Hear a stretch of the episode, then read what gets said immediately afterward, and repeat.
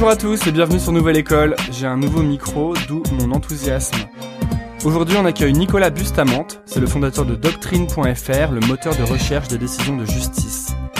N'oubliez pas de vous abonner sur SoundCloud ou iTunes en cherchant Nouvelle École. Vous pouvez aussi aller sur le site nouvelleécole.org et vous inscrire à la newsletter pour recevoir des petites histoires en plus des épisodes. Ça vaut le détour. Sur ce, bonne écoute. Ok, et eh ben du coup ça commence. Euh, c'est énorme. Non, avant que ça commence en fait, parce qu'en fait on enregistre déjà. Moi je fais ça pour. euh, Après t'as des petits moments marrants, mais on n'est pas Pour, pour avoir les vrais dossiers. Comment ton nom, on le prononce comment pour être sûr Ah, mon nom, ça se prononce Bustamante. Tu vois, Bustamante. J'ai francisé mon nom de famille. Plutôt que j'arrive et que je dise je suis avec Nicolas Bustamante. Voilà, certains le font, mais du coup, il est un peu francisé, ouais. Ouais, pour être tout à fait honnête, je laisserai cette partie dans le podcast Ça pour, marche. que, pour que les gens voient que je suis vraiment pas professionnel. Euh, donc salut Nicolas, Salut, salut Antonin. euh, bienvenue. On va, t'es le CEO de Doctrine. On va parler de plein de choses, de ton entreprise, de ce que vous faites, de pourquoi vous le faites. Euh, mais en fait, avant, on va parler d'un premier truc. Déjà, merci beaucoup d'avoir pris le temps de, Mer- venir sur Merci le à toi, podcast. j'ai pas été très facile, je crois. parce que je vois, euh, non mais surtout que j'ai vu ton la manière dont tu gères ton emploi du temps. c'est vrai, et que donc tu as des slots de temps alloués Exact. à chaque activité toutes les 30 minutes. exact. Donc là, je suis, on est dans la phase working On est dans, totalement dans la phase working du samedi. et donc tu as une phase, t'as des phases working à peu près tous les jours assez longues quand même. Exact. Et alors, euh, tu, première question, tu le, t'arrives à le respecter, c'est emploi du temps? Parce que si on prend le lundi par exemple, le lundi à 6 heures, tu wake up pendant 30 minutes. Donc c'est la petite phase où tu prends un peu ton temps pour te wake up quoi. Ah oui, ça c'est, euh, c'est un. c'est un article médium que tu J'avais avais vu écrit. ça, un article médium. Je sais Et, pas euh, si les gens l'ont vu. Ouais. Après t'as deux heures de sport, après t'as une demi-heure Ah de. c'est- Non, je pense que c'est une heure. L'idée, c'est que le lundi, enfin, comme dans plusieurs jours de la semaine, je me lève à 5h50, je vais à la salle de sport à 6h, de 6h à 7h. Et après, euh, voilà, 7h, je rentre chez moi, 8h, et je suis ici à 8h45, quoi. Et ça, tous les jours, t'arrives à, t'arrives à tenir ce. Tu le tiens. C'est, c'est plus. Est-ce que c'est plus un cadre pour euh, Mm. avoir un genre de plan sur lequel tu te fixes, ou est-ce que vraiment tous les jours tu te. Non, j'essaye de le tenir. Bon, déjà, il faut savoir que moi, je suis matinal. C'est-à-dire que toutes les personnes qui sont pas matinales, ça peut les effrayer de se lever à 5h45. Alors, est-ce que tu crois vraiment qu'il y a des gens qui sont matinaux et des gens qui sont pas matinaux ou, euh, Parce qu'il y a aussi, moi, genre, moi, je suis matinal et euh, j'ai tendance à, pe- à penser, mais sûrement parce que j'ai un biais, que en fait, on devrait tous être matinaux parce que le matin, ton cerveau est reposé et que du coup, tu fonctionnes Mm. à, à un pic de d'activité. Moi aussi, je pense qu'il faut Tu se lever tôt et que t'es reposé et du coup t'as plein d'énergie, surtout le matin pour faire des, des tâches extrêmement complexes. Après, j'ai pas mal d'amis, ils, ils, ils veillent jusqu'à 3h, 4h du matin et c'est là où ils sont censés être les plus productifs. Donc, euh, je me suis fait la chose, je me dis, il y a vraiment des gens, c'est c'est le matin, d'autres, c'est vraiment plus tard dans la nuit. Donc, euh, en tout cas, ce qui est sûr, c'est que moi, c'est le matin et le soir, euh, pff, le soir après, quand tu te lèves à 5h45, tu bosses énormément.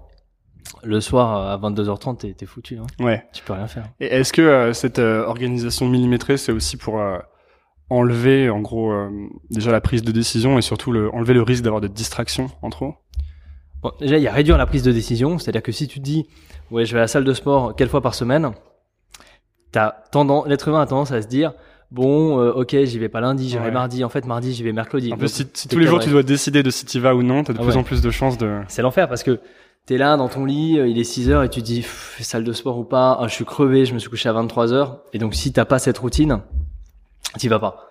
Donc euh, c'est euh, c'est pour être cadré.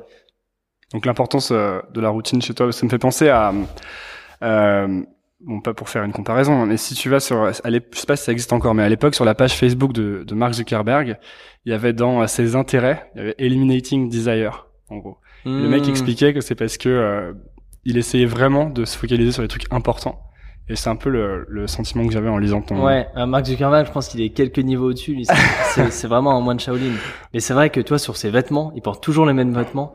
Là, je me suis dit, ouais, Marc, il abuse quand même.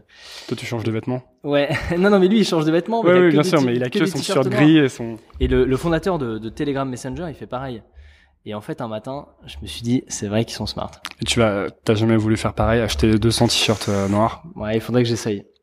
En vrai, je trouve ça smart. hein. Ouais, en plus. C'est un, c'est un peu inquiétant. Socialement, j'entends. Et est-ce que les gens, mais parce que Zuckerberg, c'est Zuckerberg, mais est-ce que les gens vont pas penser que tu mets toujours le même t-shirt? Ouais, mais ça, je pense qu'ils pensent aussi pour euh, Zuckerberg. hein. Tu crois? Ouais, ils disent, ouais, il a une tête un peu de geek et tout. Il met toujours le même t-shirt. Il met peut-être toujours le même t-shirt.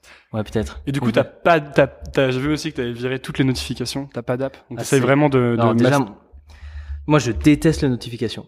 c'est vraiment euh, quelque chose qui t'interrompt, ça, ça te coupe ton workflow, ça, ça parasite toute ton attention. J'aime pas du tout. Et le contre-exemple que j'ai, c'est Antoine Ducéo, donc qui est l'un des cofondateurs de Doctrine. Il adore les notifications. Il a toutes les notifications possibles sur tous les chats, toutes les, enfin toutes les applications. Et donc moi, je, je supporte pas. Donc j'ai aucune aucune notification, j'ai rien. À part les mm, Telegram Messenger. Tu vas pas non plus sur Facebook, t'as les programmes qui bloquent ça sur ton ordi Ouais, aussi. j'ai ouais, j'ai bloqué Facebook, Twitter. D'ailleurs, euh, c'est plusieurs fois dans la journée. Parfois, t'es un peu épuisé, tu dis tiens, je vais aller une minute sur Twitter et moi je me prends une espèce d'énorme pop-up qui me dit euh, tu, tu devrais pas être en train de travailler pour l'interrogation. À chaque fois, j'ai un peu honte, tu vois, je je ferme et je me dis merde, pourquoi je suis allé sur Twitter? La honte. Moi, j'ai téléchargé une app là qui s'appelle Forest et en fait, tu plantes des arbres euh, dans l'application. Donc, t'as genre une, une forêt, tu vois, vierge au début, et euh, tu, tu mets, euh, je veux planter un arbre pendant une heure. Et en fait, si tu quittes cette application, donc si tu vas sur d'autres trucs, genre Facebook, Twitter, ça tue ton arbre. Et après, t'as une forêt avec que des arbres morts. Ah, c'est pas mal. Ah oui, d'accord. Donc en plus là, t'as as une incitation à vraiment être productif. Voilà, parce que moi, que et ça. comme quand t'aimes bien, euh, quand t'as une tendance à vouloir tu bien faire les choses, t'as envie que ta forêt elle, elle soit bien, quoi. Même, Mm. si, même si c'est complètement débile et que c'est dans une app. ah, c'est pas mal ça. C'est parce ça d'avoir que- une forêt Mm. très clean, tu vois. C'est bien comme parce que t'as une incitation. Alors que là, moi, dans mon truc, j'ai juste une sanction quoi. Mais voilà, Je ça. vais sur Facebook, YouTube, Le Monde, je sais pas quoi. et- Ah oui, d'ailleurs, bah, c'est, euh, ça me fait penser au, tu sais, au mécanisme des habitudes, tu vois, où t'as toujours Mm. une récompense dans une Ouais. nouvelle habitude à prendre. Ouais. J'ai vu que c'était un des bouquins qui était sur ta liste, Seven Habits of, euh, ou le Power of Habits. Ouais, of, euh, successful Ouais, people. successful Un- un- people. Un, truc américain, ça doit ou être successful people ou genre rich people, super rich people. Mais c'est clair, quand tu fais des sacrifices comme ça, t'as envie d'avoir des, Des récompenses. des des petites récompenses au quotidien. Toi, tu penses que, donc, euh, tu me dis que tu penses que ça t'aide d'avoir euh, tout l'emploi du temps qui est structuré comme ça. Mm. Et euh, c'est intéressant parce qu'il y a vraiment des personnes qui font ça complètement différemment. Euh, je pense que c'est un, un type que je pense, je pense que tu le lis, c'est Jason Fried, qui est euh, le fondateur de Basecamp. Ah ouais, il y a plein de gens qui le détestent. Moi, c'est mon héros. Ouais, moi, j'adore ce type, j'adore sa boîte et euh, c'est vraiment mon modèle de boîte que j'aimerais faire. Mm. Et Jason Fried, lui, il a rien sur son calendrier. Bien sûr. Il a zéro. Euh, Ce qui dit qu'il veut pas que ce qui est sur son calendrier dicte sa vie, en fait. Exact. Et donc en fait, ouais, quand tu regardes son calendrier, il a en fait, il a rien. Euh, donc il a pas de call externe, etc. Mais en fait, donc euh, moi j'essaye aussi de faire la même chose. J'ai juste des plages horaires qui disent working. Donc en gros, euh, je suis au bureau, je bosse. Mais par exemple, j'essaye de faire tous les calls externes euh, lundi matin, tous les calls recrutement que j'ai à faire euh, vendredi après-midi, et donc d'avoir des plages horaires lundi, mardi. Ininterrompu. Ouais, où, où je, je suis ici, juste je bosse euh, avec ma team. Ok. Donc euh, j'essaye d'avoir euh, pareil que lui. Et avant j'avais pas ça. Avant j'avais pas ça et j'avais plein de calls dans tous les sens, de personnes qui pouvaient me booker, des clients et autres. Et j'essa- j'essaye de plus faire ça parce que j'ai relu son livre et j'ai lu l'article. Rework. Voilà. Son livre Rework, moi, je recommande beaucoup, d'ailleurs. Et ce qui nous amène tout ça à ce que tu fais ici, donc. Doctrine. Ah, ce que je fais de doctrine. Ouais. Ouais. Non, parce que je, donc pour en- pour ceux qui écoutent, parce qu'on n'a pas présenté l'entreprise, donc euh, Nicolas, c'est le fondateur de Doctrine, euh, qui est euh, en gros un genre de, vous le décrivez comme le Google du droit en quelque sorte pour les avocats. Voilà. Donc c'est les pers toutes les personnes qui travaillent dans l'industrie juridique Mhm. qui peuvent savoir Doctrine, qui est une sorte de base de données de décisions de justice et qui va rassembler euh, un très très grand nombre de décisions de justice, donc même plus que euh, ceux qui existaient auparavant, c'est-à-dire Dalloz et les autres entreprises comme celle-ci, et qui va permettre aux gens, à travers une technologie notamment de, de big data, avec un peu d'intelligence artificielle, de trouver hyper facilement des décisions de justice euh, ou du Mhm. matériel, c'est ça? Je l'ai bien expliqué Bah c'est exactement ça. Tu as vraiment très bien expliqué. Pourtant c'est pas forcément euh, compréhensible euh, de tout le monde, mais en fait Doctrine c'est un moteur de recherche juridique, Google pour les avocats, et qui permet de trouver des décisions de justice.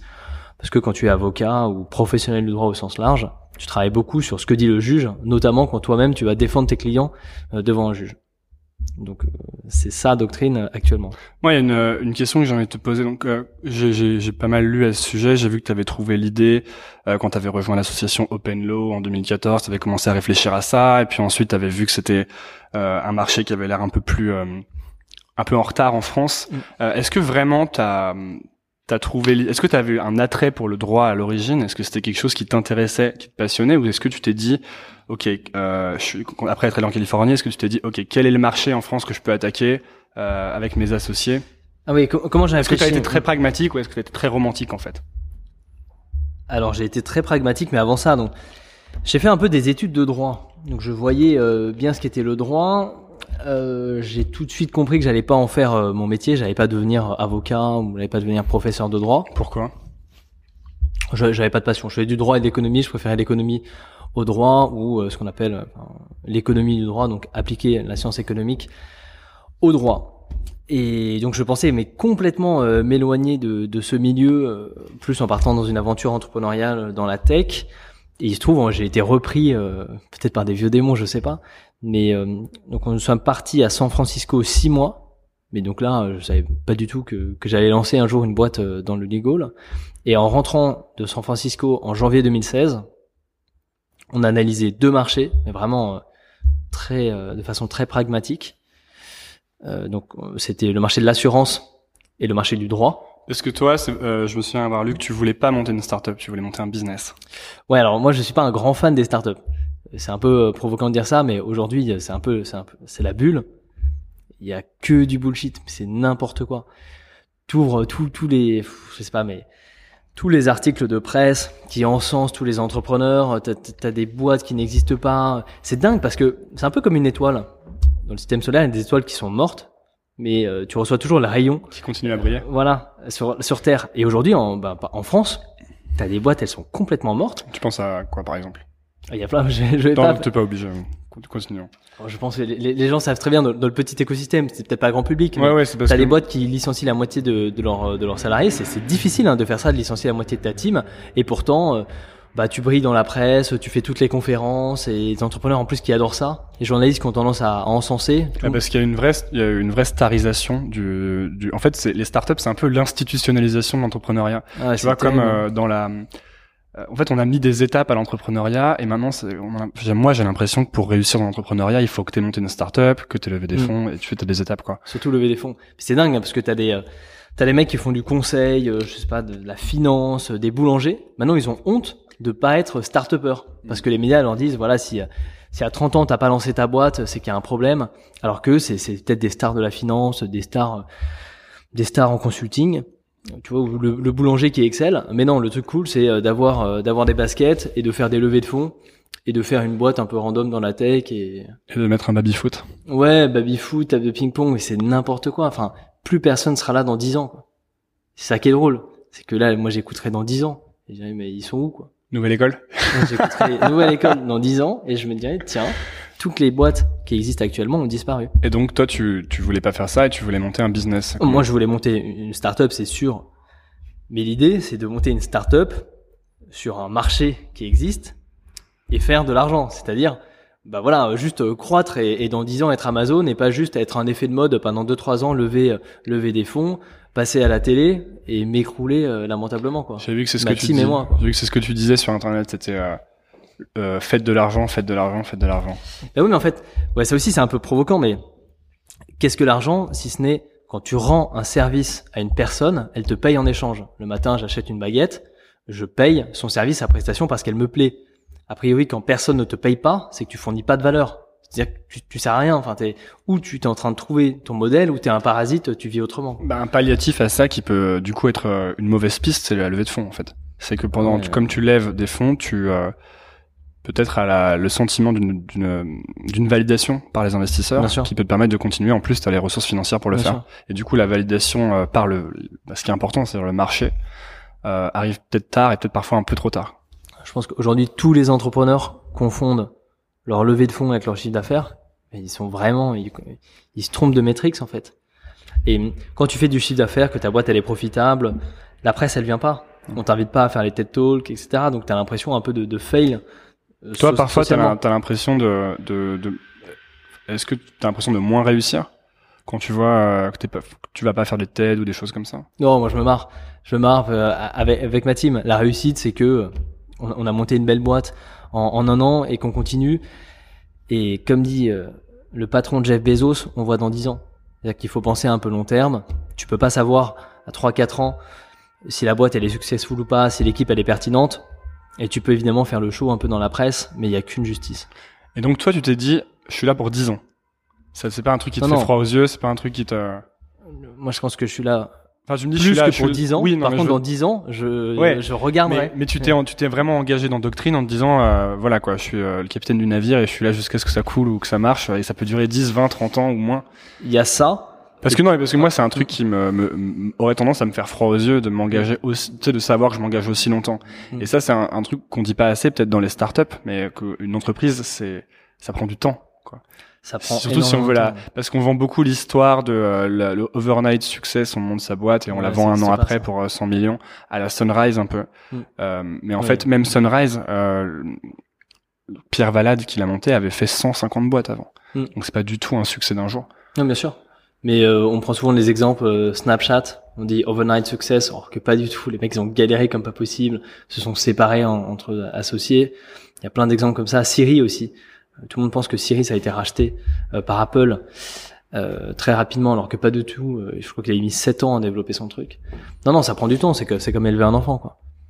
Et donc toi ça te fait pas peur ça, d'être là sur le long terme? Non, j'ai non non non et, et au fur et à mesure que Doctrine progresse, je comprends la globalité du projet et l'implication profonde.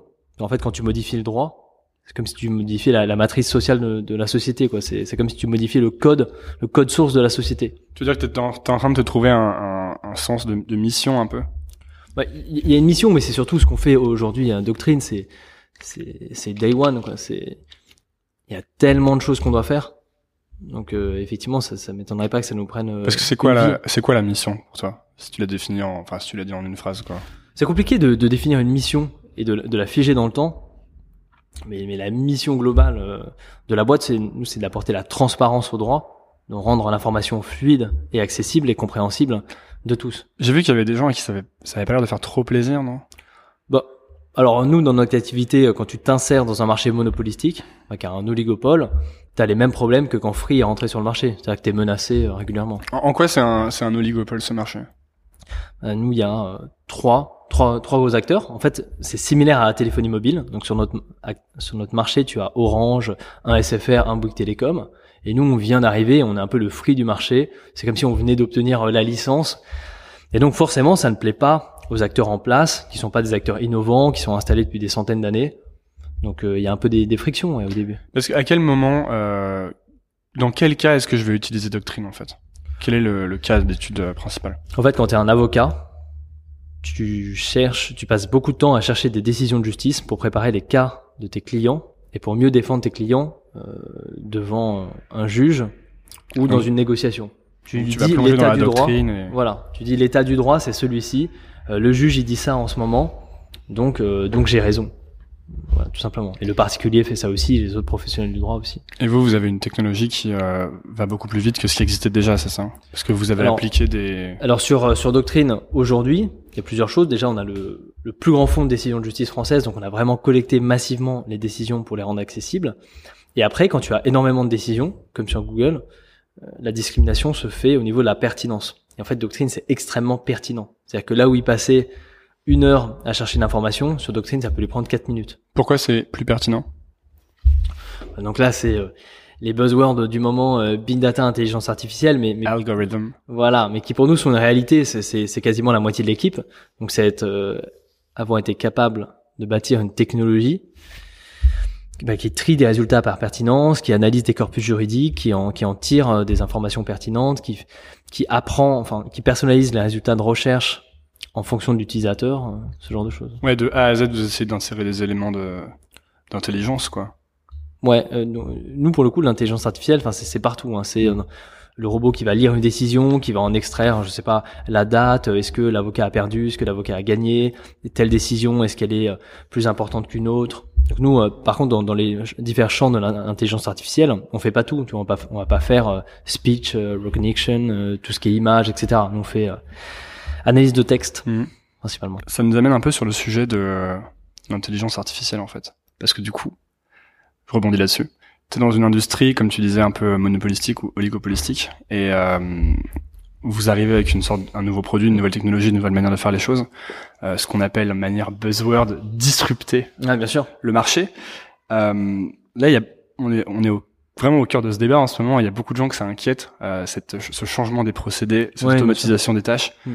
Euh, est-ce que toi, tu ressens cette inquiétude dans les gens que tu rencontres dans ton industrie? Parce qu'on aurait tendance à penser que justement toutes ces industries un peu traditionnelles, euh, avec beaucoup d'administratifs, vont vraiment être complètement balayées par les nouvelles méthodes de travail. Ouais. Bon, déjà, je pense que la réponse, elle est dans l'histoire. il y a euh, intelligence artificielle, c'est pas nouveau. Depuis les années 70, c'était des gens qui ont fait leurs études dans les années 70, euh, beaucoup te diront qu'ils ont fait des masters d'intelligence artificielle. Tu imagines, ça fait déjà 47 ans. Donc c'est pas nouveau en fait. Il y a déjà eu euh, AI Winter où on pensait pareil que l'intelligence artificielle allait tout remplacer, et puis ça a été un, un bid monstrueux. Maintenant, c'est vrai que tu as, des capacités de collecte de données, de stockage accrues, ça coûte plus rien le cloud, des capacités de traitement qui sont juste gigantesques, des outils TensorFlow, etc., qui sont en open source. Donc tu peux développer un peu plus sereinement des solutions d'intelligence artificielle. Oui, et puis, et puis ces solutions d'intelligence artificielle, on les rend aussi disponibles au plus grand nombre. Oui, bien sûr. C'est aussi ça qui change. Bah, parce que ça, les serveurs coûtent rien, mm. les technos de, de, de, traitement non plus. Puis que le web est accessible à tous. Aussi. Exact. Et donc, euh, mais bon, je pense pas que ça va remplacer, euh, ça va remplacer le job de, de plein de personnes. Ce que ça va faire, c'est que ça va aider dans notre industrie, ça va aider les avocats, les professionnels du droit, à être plus productifs. Mais comme ça s'est passé avec les machines à écrire, comme, enfin, comme les machines à textile, enfin, au 18e, c'est juste le sens de l'histoire. Ça, c'est un, est-ce que c'est, euh, c'est quelque chose que tu avais vu aux États-Unis quand tu étais à Berkeley, cette euh, manière de faire les choses, de procéder? Ce qu'on a vu euh, quand on était aux États-Unis, et notamment quand, quand on harcèle, euh, qu'on a harcelé les différents entrepreneurs pour les rencontrer, pour, boire des cafés, pour prendre des cafés avec eux, et d'ailleurs, euh, bah, c'était très sympa. Vous avez lu Never Eat Alone et voilà. Euh, non, les, certaines euh, secrétaires peut-être nous détestent parce que j'avais envoyé trop d'emails. Euh, bah, je m'excuse toujours pas. Comment, comment, comment, tu faisais? Tu tu t'as fait une liste de gens que tu voulais rencontrer? Ouais, une liste de personnes. On leur envoyait des, des messages et tout. Mais dans la vallée, les gens sont assez disponibles. Par contre, ce qui m'avait choqué, euh, la pratique des Américains quand ils montent des boîtes, c'est que en français, quand ils montent une boîte, il va réfléchir pendant des années, enfin pendant des mois, il va faire un business plan, il va faire un, méga plan, tu vois, un peu comme les, le plan euh, quinquennal de l'URSS. Il va dire ok, tout est parfait, je me lance à la première étape. Évidemment, la première étape, ça va bugger euh, et son projet euh, va tomber à l'eau. Alors que là, les Américains, c'est des bourrins, ils savent pas ce qu'ils font, mais ils font et tout le temps. Ils y vont, ils y vont, et ils se trompent, ils se trompent, ils se trompent. Et en fait, ils itèrent hyper vite. C'est comme ça qu'ils avancent très très vite. Donc on est revenu en France, on a fait la même chose. La fameuse phrase "Get out of the building". Ouais, ouais, ils vont, ils voient. Ouais, alors ça aussi c'est hyper important de de voir les personnes en, en, live et pas seulement de regarder ces métriques et autres. Ouais, parce que euh, ton business plan, quand tu vas aller rencontrer ton premier client, il va sûrement voler en éclats, hmm. puisqu'en fait c'est super dur d'anticiper les besoins et les problèmes hmm. des gens.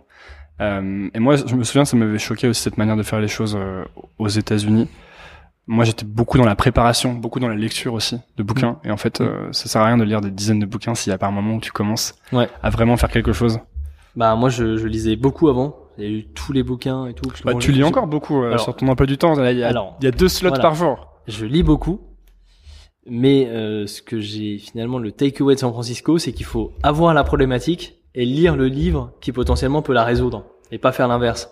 Donc en gros, comme ça, tu peux appliquer directement ce que tu as appris dans le livre à la vie réelle. Sinon, tu lis plein de livres et t'appliques jamais.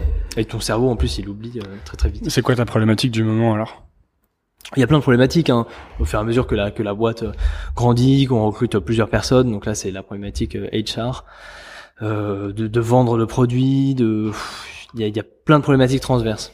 Donc euh, tu lis un livre qui s'appelle Who pour ouais, j'ai lu Who pour effectivement pour recruter.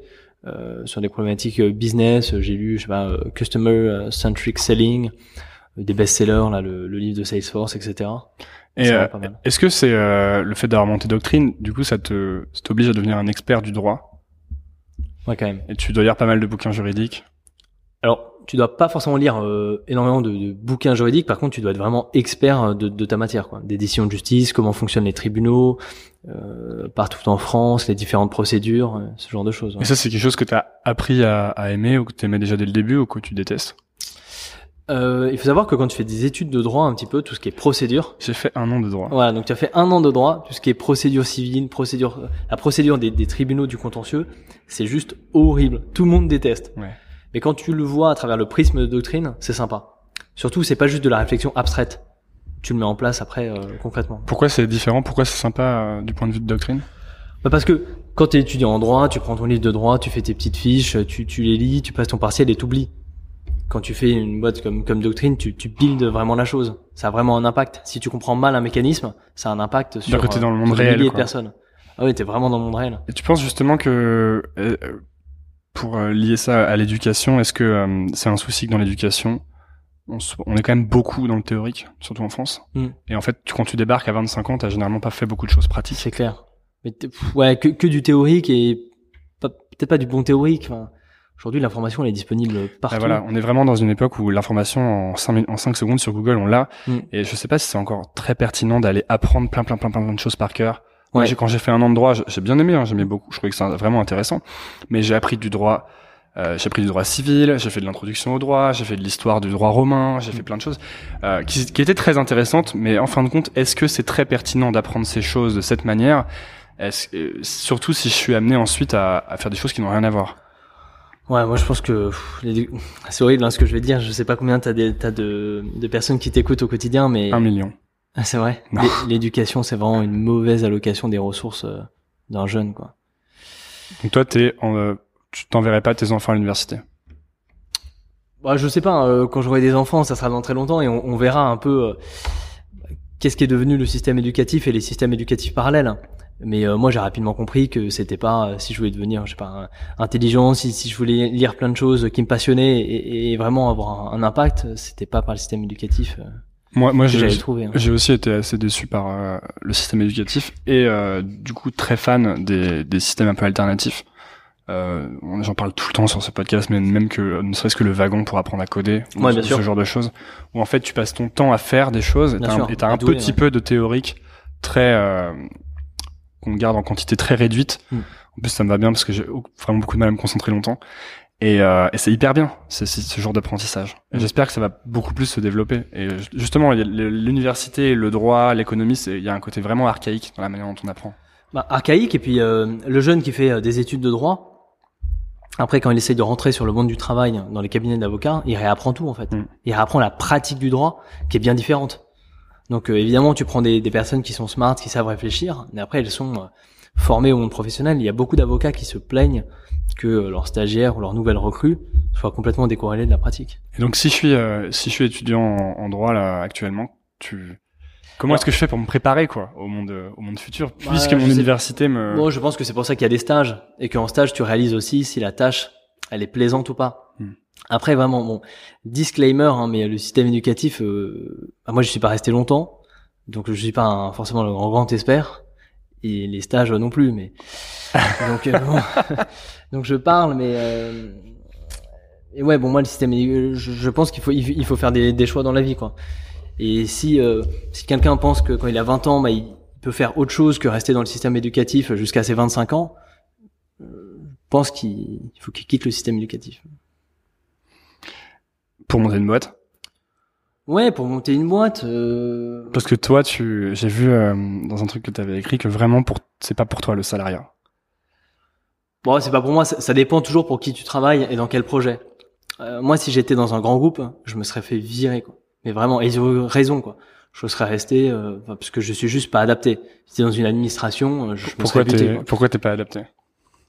Je sais pas, l'en- l'envie de, de faire des choses, d'avancer vite, euh, d'avancer toujours plus vite et puis de de pas être limité par le par le cadre social. Et en fait, quand tu es dans un grand groupe, c'est très normé, c'est normal quand tu as 3000, 4000 personnes. Donc c'est très vertical et c'est un environnement qui me correspond pas trop personnellement. Tu penses que c'est une question de personnalité? Ouais, c'est une question de personnalité. J'ai j'ai ressenti la même chose avec euh, avec les études. Là, je me dis c'est ça ça va pas assez vite, c'est tout le monde au même niveau. euh. Et euh, mais qu'est-ce qui fait qu'il y a des gens qui sont comme ça et d'autres différents? Tu penses que c'est une question d'éducation ou de choses que tu as vues dans ta vie ou euh, Je sais pas du tout. Je sais pas du tout. Il y a, t'as toujours des gens euh, qui euh, qui veulent faire autre chose. Tu vois, moi quand j'ai, alors moi j'ai arrêté mes études et et je et, et une, une personne un an après moi a arrêté ses études et maintenant il fait de la musique, il fait du piano. C'était sa passion. Moi j'ai monté une boîte. Et donc c'est vraiment, il, il a suivi son instinct et je pense qu'il s'est dit euh, bon bah je veux pas avoir de regrets dans dix ans, donc je fais la chose. Peut-être que je vais me planter. Et bon, c'est un acte courageux, je pense. Ouais, mais peut-être qu'il va se planter, mais on, déjà on apprend beaucoup plus en, en se plantant. Bah, ça veut dire qu'on a quand même essayé quelque chose. Moi, je suis pas fan hein, du, de l'histoire de il faut Mm. absolument échouer, échouer. Mhm. Mais euh, ce qui est sûr, c'est que si t'échoues, c'est que t'as essayé quelque chose C'est clair. d'un peu plus difficile. Alors moi non plus, je suis pas fan de l'échec. Par contre, euh, il faut être honnête avec soi-même. Quoi. Si, si tu échoues euh, lamentablement euh, et que tu as arrêté tes études assez tôt, c'est tu vas être dans une situation difficile. Après, tu es condamné à rester peut-être dans un même milieu, le milieu entrepreneurial, des startups, etc., qui t'acceptent plus facilement. Mais est-ce qu'on n'est pas à, une époque où de toute façon, ça va être très incertain dans le futur pour tout le monde Ah ouais. Hmm. Et donc, est-ce qu'il faut pas bon, c'est mon avis, hein, mais hmm. dès le départ, euh, prendre ce pli de, euh, de se réinventer ou en tout cas d'essayer des choses différentes et euh, hmm. de prendre le risque d'échouer pour justement être adapté à l'incertitude. Bah, versus si je suis dans une grosse boîte, ce qui est, ce qui peut être très bien, mais si je passe 10 ans, 20 ans dans une grosse boîte où je suis dans ces normes et qu'un hmm. d'un coup ces normes éclatent, là ça va sûrement être beaucoup plus dur de se réinventer parce que t'as pas le pli c'est très difficile de prendre la décision euh, d'arrêter ses études. Je pense même c'est une décision euh, difficile, stupide. Enfin, ce qui est très difficile, c'est quand t'arrêtes et quand t'as rien derrière. Quand t'arrêtes et que t'as un super job, c'est vraiment cool. Ou quand euh, t'arrêtes et tu vas à 42, c'est cool. Moi, moi j'avais arrêté donc à, j'avais 20 ans.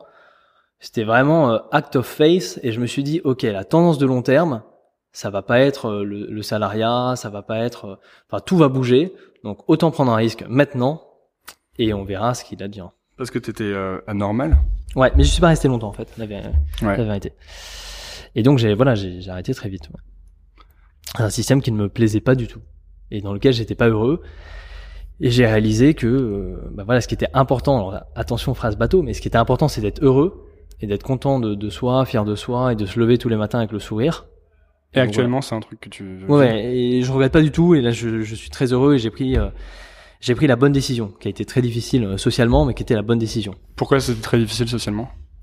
Très difficile euh, quand euh, tu fais deux ans de prépa, que tu arrives à l'ENS, on, on, te dit voilà c'est la classe, toute ta famille et, et, voilà ils sont très contents, ils disent voilà il y en a un, il a réussi et tout.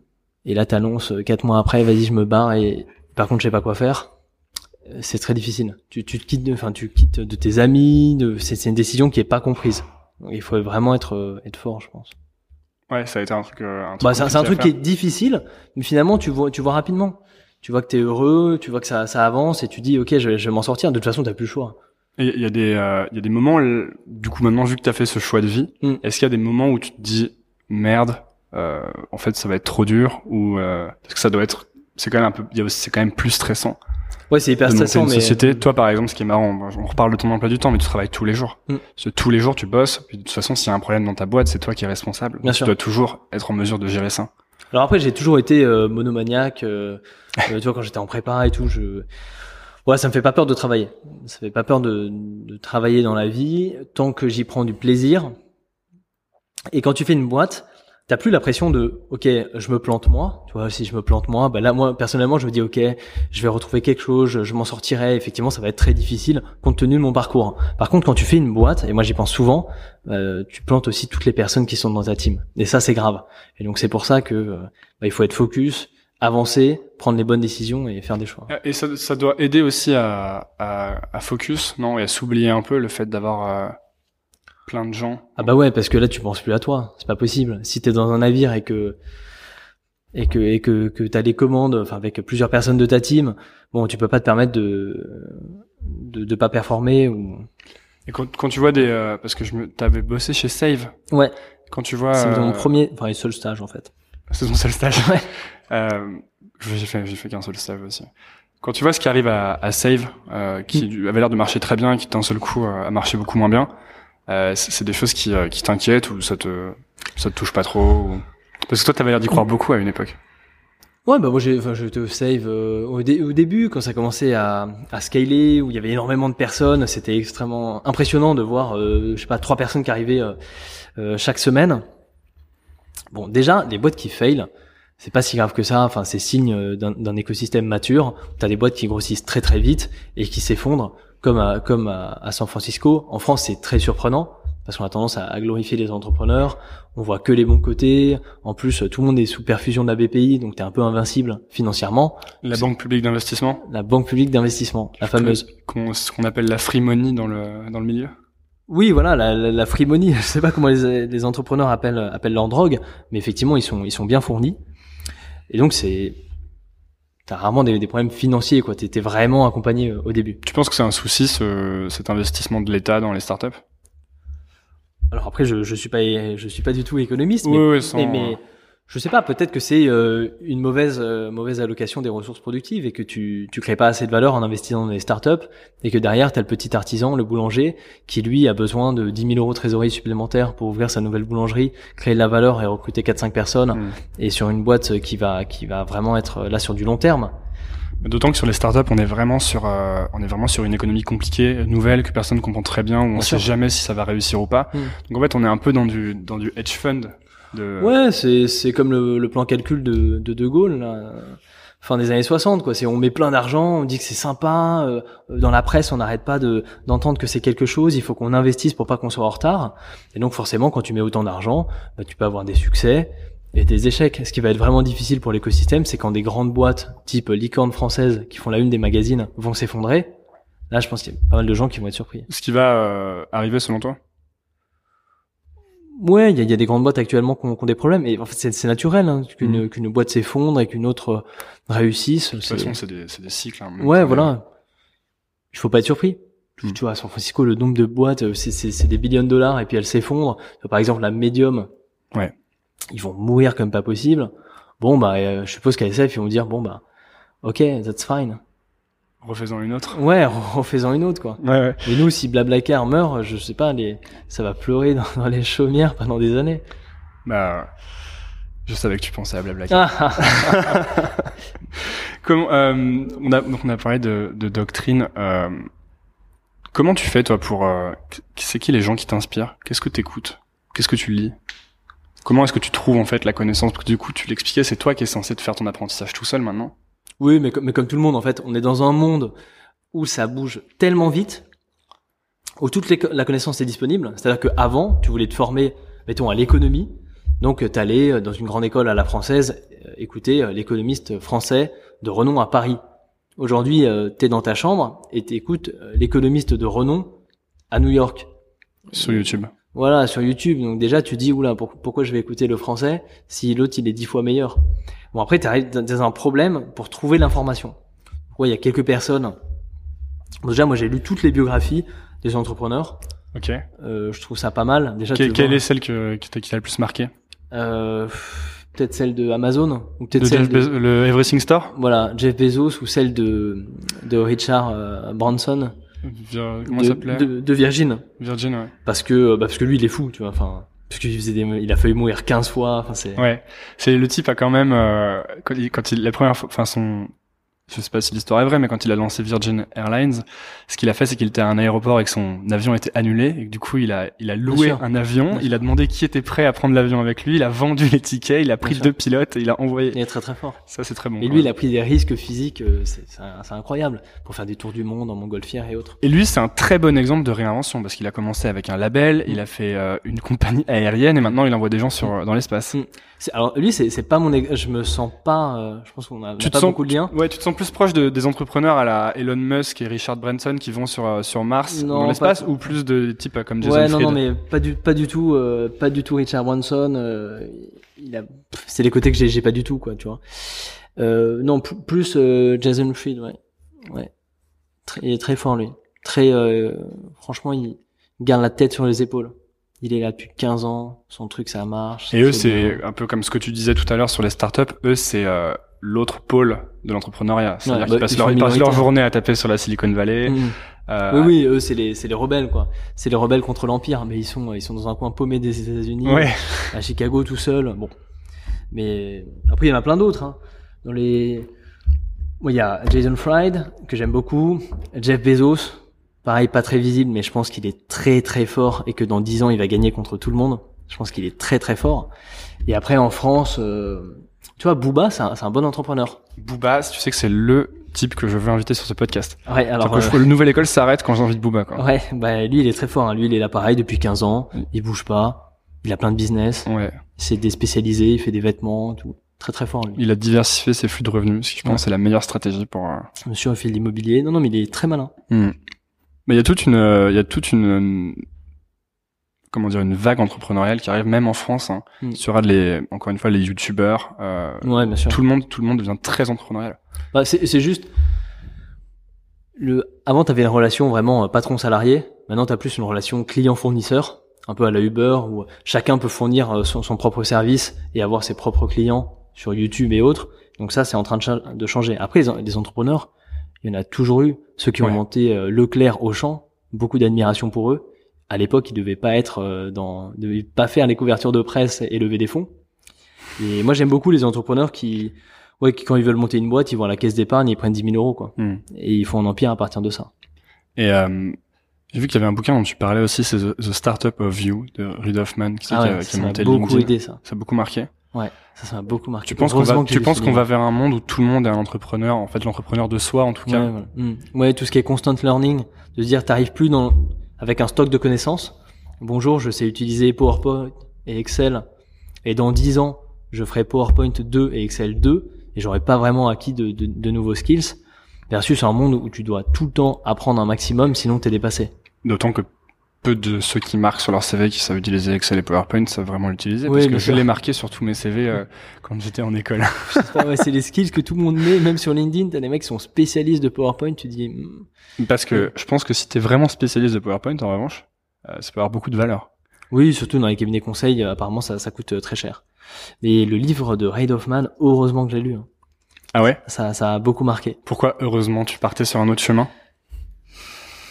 Euh, non, je, bon, j'avais en- envisagé une fois de devenir prof, mais euh, mais ça m'avait pas forcément pas forcément plu. Non, mais t'as un mec, il a fait une boîte où il a les datas de toutes les personnes euh, qui ont un job. Donc Et LinkedIn LinkedIn et il voit les évolutions. Donc s'il y a une personne qui peut voir les tendances à long terme, potentiellement c'est lui. Et donc ce bouquin a été, euh, c'est là où j'ai compris à peu près quelle était selon moi la tendance de long terme. Et je me suis dit ok, that's fine, c'est bon. Le monde salariat un peu traditionnel, il est en train de diminuer. Ouais, parce qu'il y a quand même encore une pression euh, sociale sur le fait de vouloir être entrepreneur ou indépendant. Mm. Euh, Il y a un côté très précaire et pas rassurant. Mm. Du fait de- c'est pas rassurant d'être entrepreneur. hein. Non. Honnêtement, euh, les mecs qui font ça, euh, faut être un peu fou, euh, je sais pas la fougue de la jeunesse ou avoir vraiment envie, mais c'est pas une position. Ou vraiment inadapté au, au monde de l'entreprise. quoi. ou alors inadapté au monde de l'entreprise. ouais. Donc, on a parlé de plein de bouquins et euh, tu lis pas mal de livres, donc c'est- intéressant. Si tu devais, euh, en fait, euh, retenir un bouquin, toi, ce serait quoi? Oula, C'est très dur ce genre de questions. Alors. le bouquin qui m'a marqué. Euh... Ah, c'est difficile. hein. Là, à l'esprit, spontanément, il me vient Rework, euh, Rework. De, de, de Jason Fried. Où je me... D'ailleurs, je me dis, il faudrait que je re-relise. En plus, il se lit très bien. Ouais, il se lit tellement vite. Enfin, Ouais. C'est dingue. Ils ont écrit un Moi, j'adore les gens qui euh, qui font l'effort de rendre l'information compacte et de pas faire des tonnes, parce Mm. que la, la grande majorité des bouquins américains de euh, de développement personnel, Mm. entrepreneuriat, etc. T'as un tiers du livre qui est génial et deux tiers du livre qu'il a mis pour faire un livre de 200 pages, parce que les, pub- les sûrement que les publishers veulent 200 pages. Bien sûr. Et euh, et il y a des types qui font des efforts pour faire des trucs vraiment courts, donc euh, Basecamp, euh, Jason Fried et euh, DHH. Mm. Euh, Derek Sivers, qui fait un bouquin de 100 pages, où il récapitule ses 10 ans d'entrepreneuriat, et c'est excellent. Mm. Parce que du coup, t'as juste l'information, moi j'adore ça. Bah, c'est, euh, son... Là, son livre, c'est un iPhone. Hein. C'est, ils, ont- ils ont cuté, mais plein de pages, plein de paragraphes, et à la fin, c'est hyper épuré. Ouais, et c'est super. Et sinon, il y a un livre qui est pas du tout connu, je crois, qui s'appelle The Big Leap, qui est euh, Le Grand Saut. Ouais. Et j'avais lu ça à, à, je sais plus, à 19 ans, enfin, peut-être à 20 ans, et, et ça, ça explique en fait toutes les personnes qui ont changé de vie, qui faisaient, je sais pas, du consulting, et qui ont ouvert une Hmm. pâtisserie ou ce genre de choses. Et ça m'avait marqué aussi.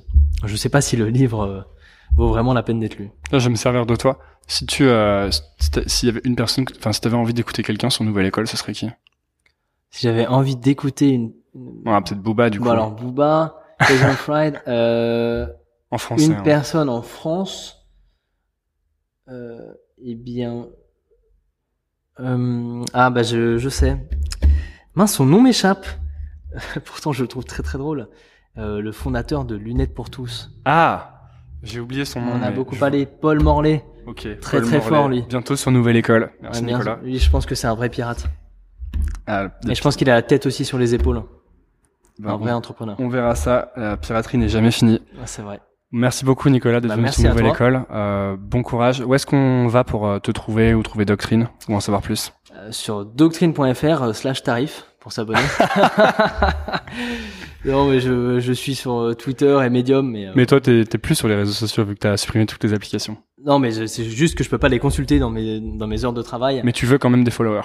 Non, non, non, non, je suis euh, pas du tout euh, sur la twittosphère. Je tweete très peu, à part je retweet Tu retweets beaucoup, ouais. Doctrine parce que c'est très intéressant Mhm. et j'écris de temps en temps des articles Medium qui doivent pas être lus. C'est vraiment très rare. Merci beaucoup, Nicolas. Merci à toi. Salut. Merci beaucoup d'avoir écouté.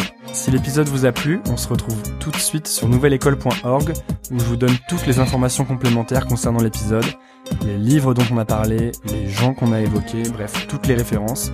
Vous pouvez aussi vous abonner à la newsletter pour recevoir les prochains épisodes directement dans votre boîte mail et ils sont hyper hyper bien. J'ai des invités géniaux qui arrivent. Voilà, je suis très enthousiaste. À bientôt.